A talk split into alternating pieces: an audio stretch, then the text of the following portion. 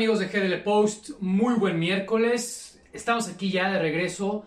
En esta ocasión, el tema a tratar, eh, pues seguramente no le va a gustar nada al presidente Andrés Manuel López Obrador, pues una de las maquinarias neoliberales más terroríficas y más tenebrosas de los últimos años, estoy hablando del INAI, y entiéndase que lo que acabo de decir es un sarcasmo porque luego no falta quien se tome las cosas literales, pues el día de ayer, martes, en su sesión de pleno, los siete comisionados votaron de manera unánime iniciar una acción de inconstitucionalidad para presentarla ante la Suprema Corte de Justicia, la cual pues buscará echar abajo la reforma en materia de telecomunicaciones, particularmente lo que ya todos conocemos en las últimas semanas, este Renault 2.0, el Padrón Nacional de Usuario de Telefonía Móvil.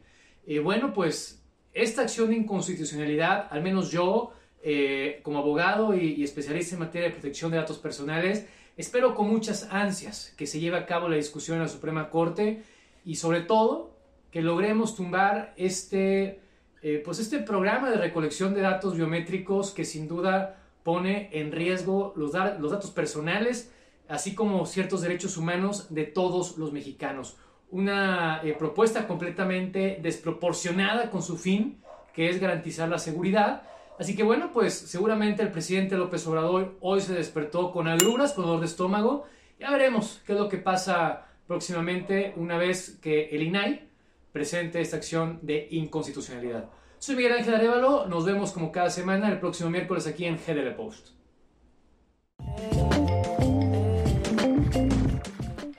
GDL Post.